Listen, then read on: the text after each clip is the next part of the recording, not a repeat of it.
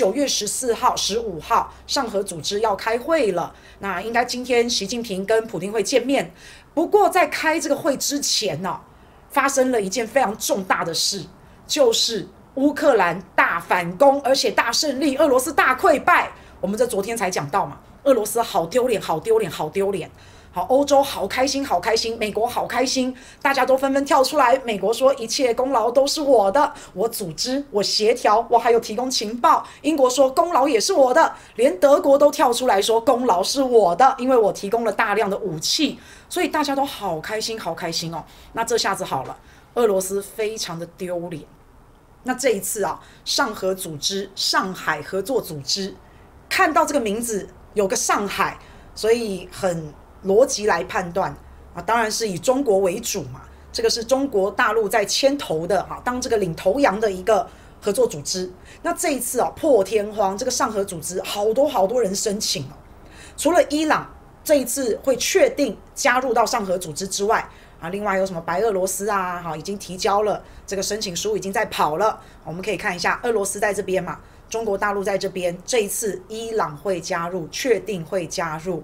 那还有白俄罗斯啊，白俄罗斯在这已经提交申请书，程序在跑。还有蒙古啊、阿富汗啊、好沙乌地阿拉伯啊、阿联酋啊、卡达尔啊、亚塞拜疆、阿美尼亚啊、埃及、柬埔寨啊等等等等等等，太多太多了，我就不数了哈。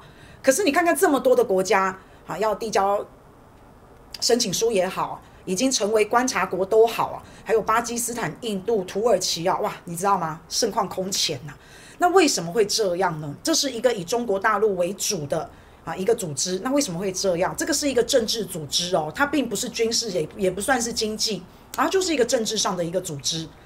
所以这个跟乌克兰的大反攻有很大的关系，因为俄罗斯实在太丢脸了。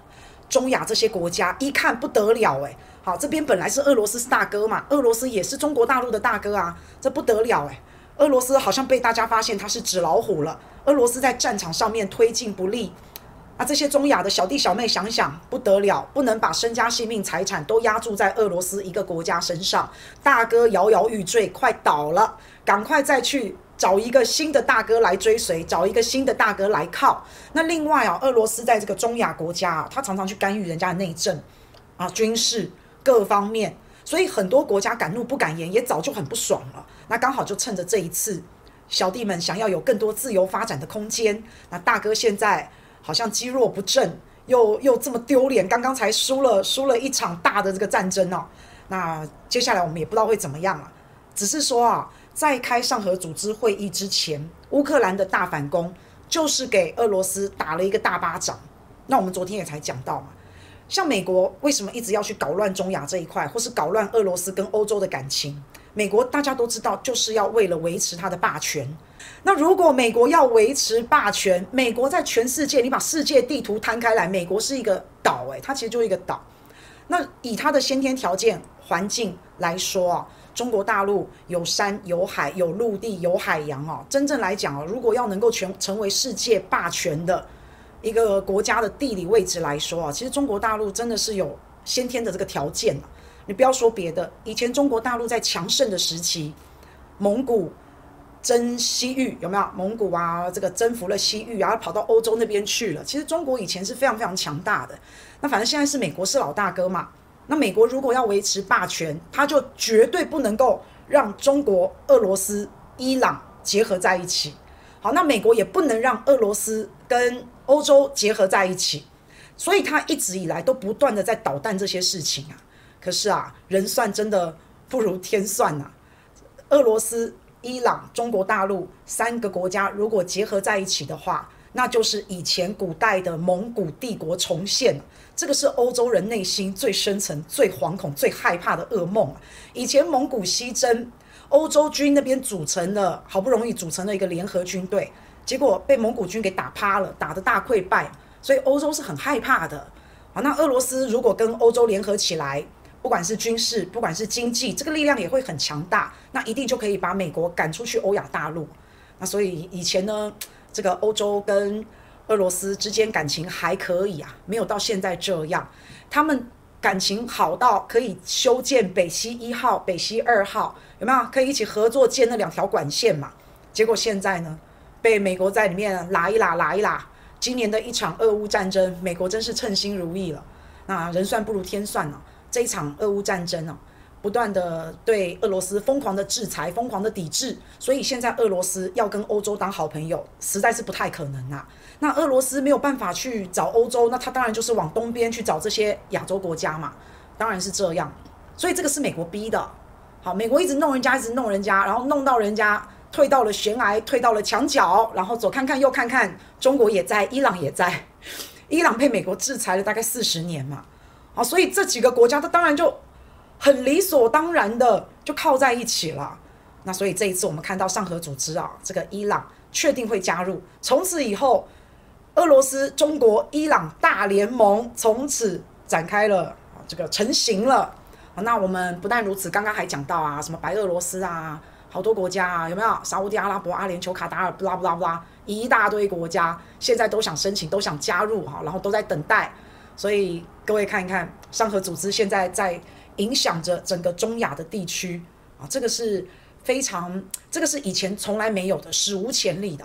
因为像中亚这些国家，我们现在看到哈萨克斯坦啊、啊乌克兰啊、白俄罗斯啊，这以前都俄罗斯的呢，以前都是苏联的。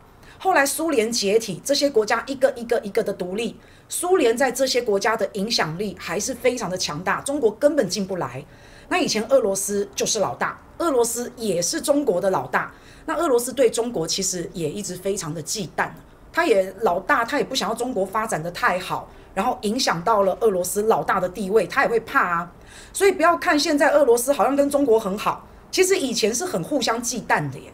那可是没办法，这个俄罗斯现在虽然以前呐、跟中国大陆在中亚这边有一些博弈，有一些竞争啊。举例来说，啊，中国要建铁路啊，请问一下，到底要用谁的规格？每个国家都想用自己的规格，都想照自己的标准嘛。还有包括一些天然资源呐、中亚这边资源丰富，油啊、气呀，啊，要怎么样开通，要怎么样开采，要怎么样运输，怎么样运送，还要往哪个方向运送，等等等等，这些话题都超敏感，而且基本上很难有共识啊。所以很多事情啊都悬而未决，都一直 pending 在这边。那以前俄罗斯是老大，他说了算，老大要变小弟，那个脸实在是拉不下来。那中国大陆是小弟，可是实力的关系啊，已经不允许他低调了，已经没办法了。那以前俄罗斯很多事情要他点头啊，才才做得成。那现在呢？哎，就不用啦。那这个是关键点呐。以前叫做曾经沧海难为水，现在是除却巫山不是云。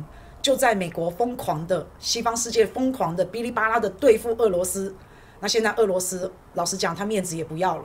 有什么会比乌克兰大反攻、俄罗斯大溃败还要来的丢脸呢？老大已经不老大了，当了老大那么久了，本来还想要盯一下的，诶，结果现在没有办法了，一下子俄罗斯大溃败已经太丢脸了，所以也已经顾不了面子了，反正已经没有脸了。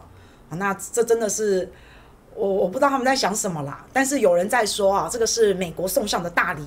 尤其是在上合组织开会之前，让俄罗斯来个大溃败，先把俄罗斯乌克兰大反攻，把俄罗斯这个信心把它溃堤，让他很丢脸，让他没有脸。那现在俄罗斯就真的那那脸我就不要了嘛。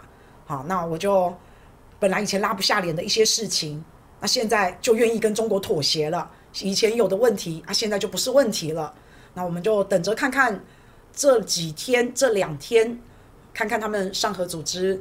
开完会之后，看看会有什么样的发展呢？我还蛮好奇的，很好奇，不知道不知道习近平会怎么做？因为一直以来啊，从俄乌战争开始以来，西方国家就是很明显的表态啊，我就是支持乌克兰。好，那中国呢，就一直都没有很明显的表态，他支持俄罗斯。可是大家都看得懂啊，大家都看得出来，他确实是支持俄罗斯的，但他就不强力表态，也没有真的很明显的帮忙。那我们这次就来看一看。看一看会怎么样，好不好？反正现在呢，欧亚大陆要连成一块了。好，这就是我们以前说的西域、唐朝、汉朝那个时候哈，搞不好，搞不好，伟大民族复兴要来了。